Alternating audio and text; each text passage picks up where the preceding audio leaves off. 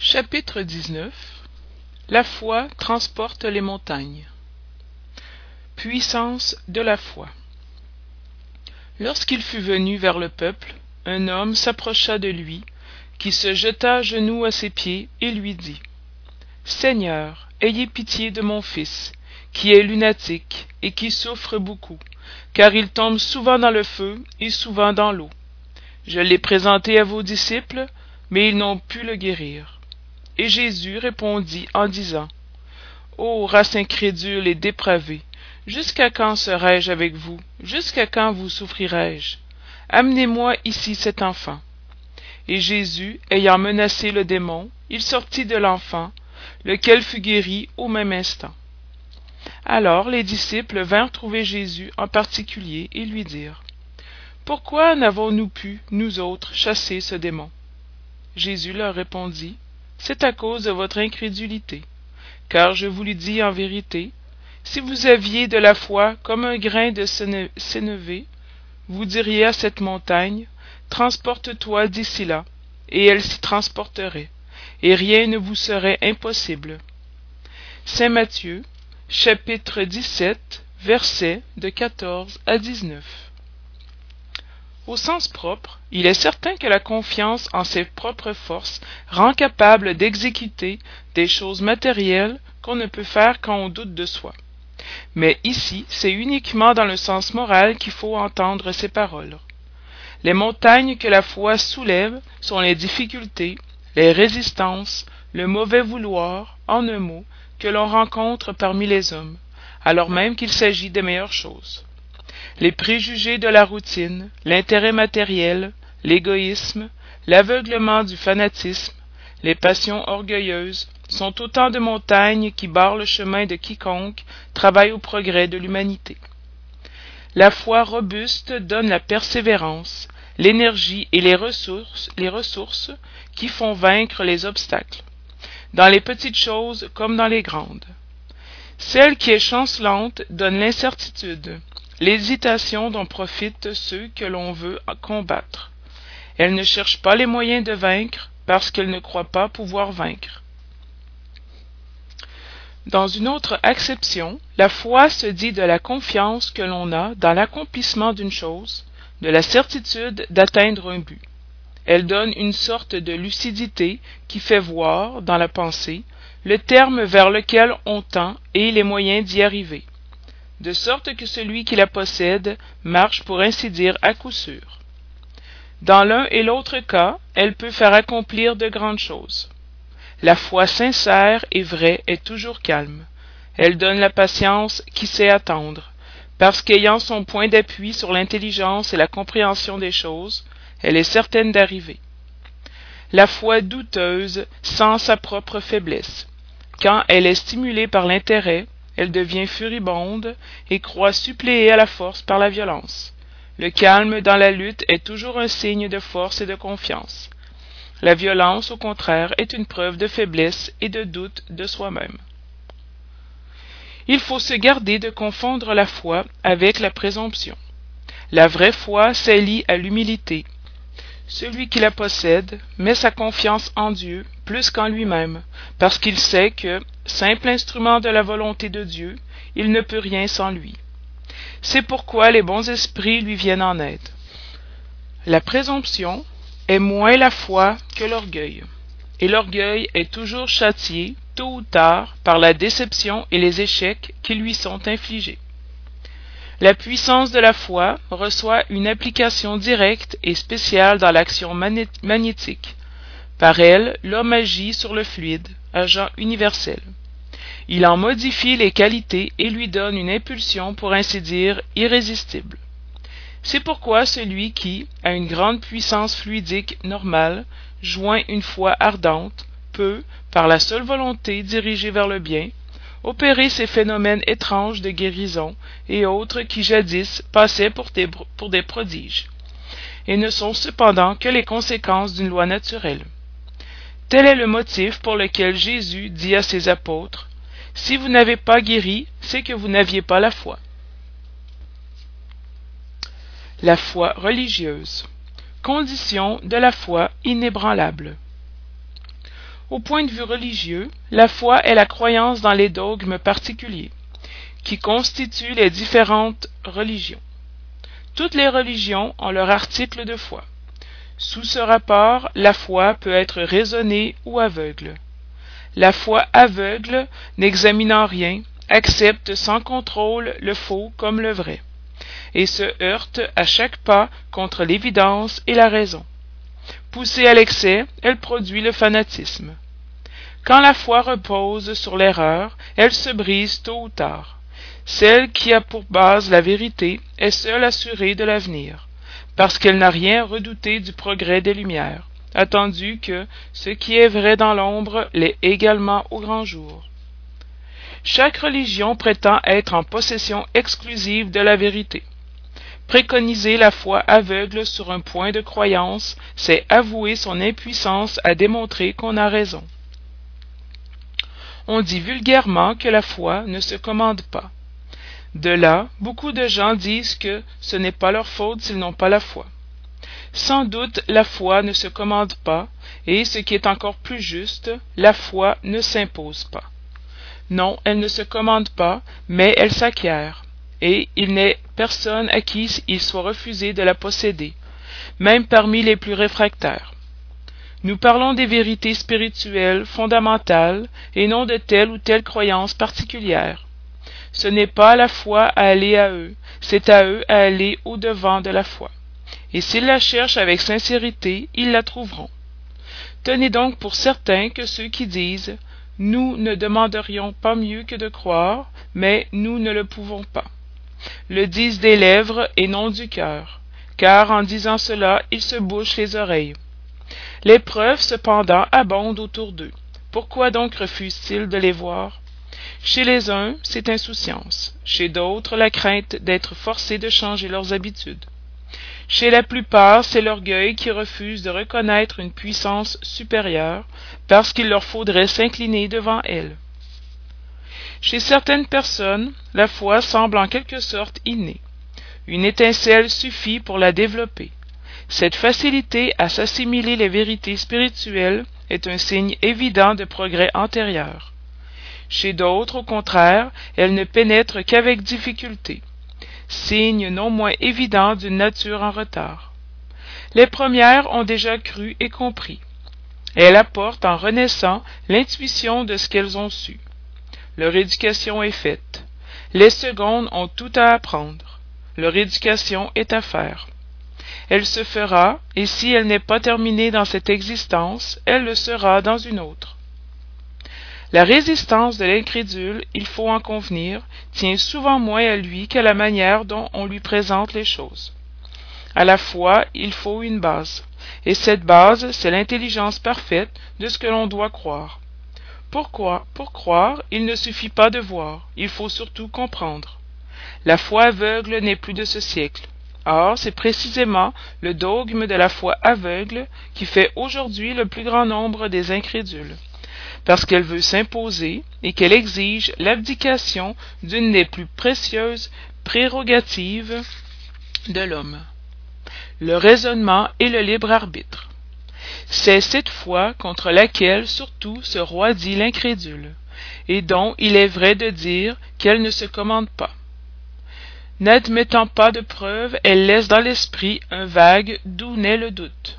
La foi raisonnée, celle qui s'appuie sur les faits et la logique, ne laisse après elle aucune obscurité. On croit parce qu'on est certain, et l'on est certain que lorsqu'on a compris. Voilà pourquoi elle ne fléchit pas car il n'y a de foi inébranlable que celle qui peut regarder la raison face à face à tous les âges de l'humanité. C'est à ce résultat que conduit le spiritisme. Aussi triomphe-t-il de l'incrédulité toutes les fois qu'il ne rencontre pas d'opposition systématique et intéressée. Parabole du figuier desséché. Lorsqu'il sortait de Béthanie, il eut faim, et voyant de loin un figuier, il alla, il alla pour voir s'il pouvait y trouver quelque chose. Et s'en étant approché, il ne trouva que des feuilles, car ce n'était pas le temps des figues. Alors Jésus dit au figuier, Que nul ne mange de toi aucun fruit, ce que ses disciples entendirent.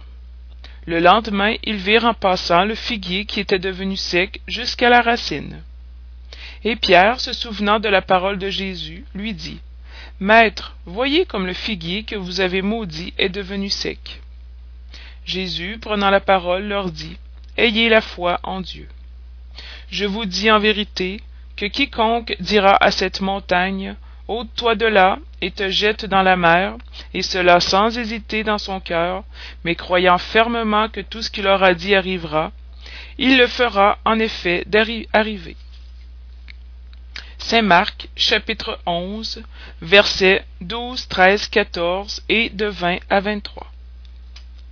le figuier desséché est le symbole des gens qui n'ont que les apparences du bien mais en réalité ne produisent rien de bon des orateurs qui ont plus de brillant que de solidité. Leurs paroles ont le vernis de la surface. Elles plaisent aux oreilles mais quand on les scrute on n'y trouve rien de substantiel pour le cœur. Après les avoir entendues on se demande quel profit on en a retiré. C'est encore l'emblème de tous les gens qui ont les moyens d'être utiles et ne le sont pas. De toutes les utopies de tous les systèmes vides de toutes les doctrines sans base solide. Ce qui manque la plupart du temps c'est la vraie foi la foi féconde la foi qui remue les fibres du cœur en un mot la foi qui transporte les montagnes. Ce sont des arbres qui ont des feuilles mais point de fruits. C'est pourquoi jésus les condamne à la stérilité car un jour viendra où ils seront desséchés jusqu'à la racine c'est-à-dire que tous les systèmes toutes les doctrines qui n'auront produit aucun bien pour l'humanité tomberont dans le néant que tous les hommes volontairement inutiles faute d'avoir mis en œuvre les ressources qui étaient en eux seront traités comme le figuier desséché. Les médiums sont les interprètes des esprits.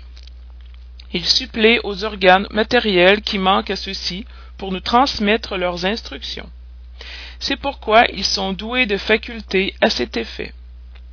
En ces temps de rénovation sociale ils ont une mission particulière. Ce sont des arbres qui doivent donner la nourriture spirituelle à leurs frères. Ils sont multipliés pour que la nourriture soit abondante. Ils s'en trouvent partout dans toutes les contrées dans tous les rangs de la société chez les riches et chez les pauvres chez les grands et chez les petits afin qu'il n'y ait point de déshérités et pour prouver aux hommes que tous sont appelés.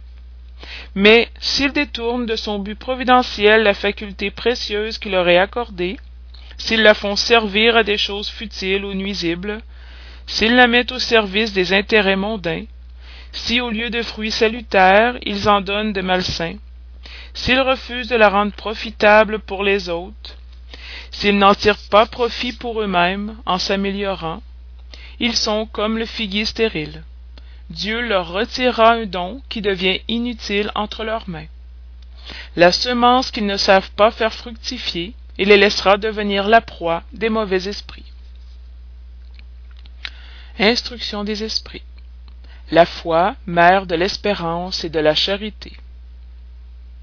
La foi pour être profitable doit être active elle ne doit pas s'engourdir. Mère de toutes les vertus qui conduisent à dieu elle doit veiller attentivement au développement des filles qu'elle enfante. L'espérance et la charité sont une conséquence de la foi. Ces trois vertus sont une trinité inséparable. N'est-ce pas la foi qui donne l'espoir de voir accomplir les promesses du seigneur? Car si vous n'avez pas la foi qu'attendrez vous n'est-ce pas la foi qui donne l'amour? Car si vous n'avez pas la foi quelle reconnaissance aurez-vous? Et par conséquent quel amour? La foi divine inspiration de dieu éveille tous les nobles instincts qui conduisent l'homme au bien. C'est la base de la régénération. Il faut donc que cette base soit forte et durable car si le moindre doute vient l'ébranler que devient l'édifice que vous construisez dessus? Élevez donc cet édifice sur des fondations inébranlables. Que votre foi soit plus forte que les sophismes et les, railleries des incrédules car la foi qui ne brave pas le ridicule des hommes n'est pas la vraie foi la foi sincère est entraînante et contagieuse elle se communique à ceux qui ne l'avaient pas ou même ne voudraient pas l'avoir elle trouve des paroles persuasives qui vont à l'âme tandis que la foi apparente n'a que des paroles sonores qui laissent froid et indifférent. Prêchez par l'exemple de votre foi pour en donner aux hommes. Prêchez par l'exemple de vos œuvres pour leur faire voir le mérite de la foi. Prêchez par votre, espoir inébranlable pour leur faire voir la confiance qui fortifie et met à même de braver toutes les vicissitudes de la vie. Ayez donc la foi dans tout ce qu'elle a de beau et de bon, dans sa pureté, dans son raisonnement. N'admettez pas la foi sans contrôle, fille aveugle de l'aveuglement. Aimez Dieu, mais sachez pourquoi vous l'aimez. Croyez en ses promesses, mais sachez pourquoi vous y croyez. Suivez nos conseils, mais rendez-vous compte du but que nous vous montrons et des moyens que nous vous apportons pour l'atteindre. Croyez et espérez sans jamais faiblir. Les miracles sont l'œuvre de la foi. Joseph, Esprit protecteur, Bordeaux, 1862. La foi divine et la foi humaine. La foi est le sentiment inné en l'homme de ses destinées futures. C'est la conscience qu'il a des facultés immenses dont le germe a été déposé chez lui, à l'état latent d'abord, et qu'il doit faire éclore et, grandir par sa volonté agissante. Jusqu'à présent, la foi n'a été comprise que sous le côté religieux, parce que le Christ l'a préconisé comme levier puissant, et que l'on n'a vu en lui que le chef d'une religion. Mais le Christ, qui a accompli des miracles matériels, a montré par ces miracles mêmes ce que peut l'homme quand il a la foi, c'est-à-dire la volonté de vouloir, et la certitude que cette volonté peut recevoir son accomplissement. Les apôtres, à son exemple, n'ont-ils pas aussi fait des miracles? Or, qu'étaient ces miracles, sinon des effets naturels dont la cause était inconnue aux hommes d'alors, mais qu'on s'explique en grande partie aujourd'hui et que l'on comprendra complètement par l'étude du spiritisme et du magnétisme. La foi est humaine ou divine, selon que l'homme applique ses facultés aux besoins terrestres ou à ses aspirations célestes et futures. L'homme de génie qui poursuit la réalisation de quelque grande entreprise réussit s'il a la foi parce qu'il sent en lui qu'il peut et doit arriver, et cette certitude lui donne une force immense. L'homme de bien qui, croyant à son avenir céleste, veut remplir sa vie de nobles et belles actions, puise dans sa foi, dans la certitude du bonheur qui l'attend, la force nécessaire, et là encore s'accomplissent des miracles de charité, de dévouement et d'abnégation. Enfin, avec la foi, il n'est pas de mauvais penchant qu'on ne parvienne à vaincre. Le magnétisme est une des plus grandes preuves de la puissance de la foi mise en action. C'est par la foi qu'il guérit et produit ces phénomènes étranges qui jadis étaient qualifiés de miracles. Je le répète, la foi est humaine et divine. Si tous les incarnés étaient bien persuadés de la force qu'ils ont en eux, et s'ils voulaient mettre leur volonté au service de cette force, il serait capable d'accomplir, et ce, jusqu'à présent, on a appelé des prodiges, et qui n'est simplement qu'un développement des facultés humaines. Un esprit protecteur, Paris, 1863.